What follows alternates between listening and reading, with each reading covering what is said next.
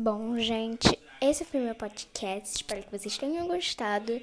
E se quiserem mais, só ir lá na minha lista de podcasts.